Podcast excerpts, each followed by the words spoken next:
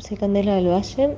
Estoy presentando mi proyecto Todo lo que vemos en Ruinas Futuras en el marco del proyecto Territorios Chacarita 2021. Este proyecto es una investigación sobre los baldíos urbanos, espacios que son considerados vacíos, inútiles y que poseen otra lógica dentro del ecosistema ciudad.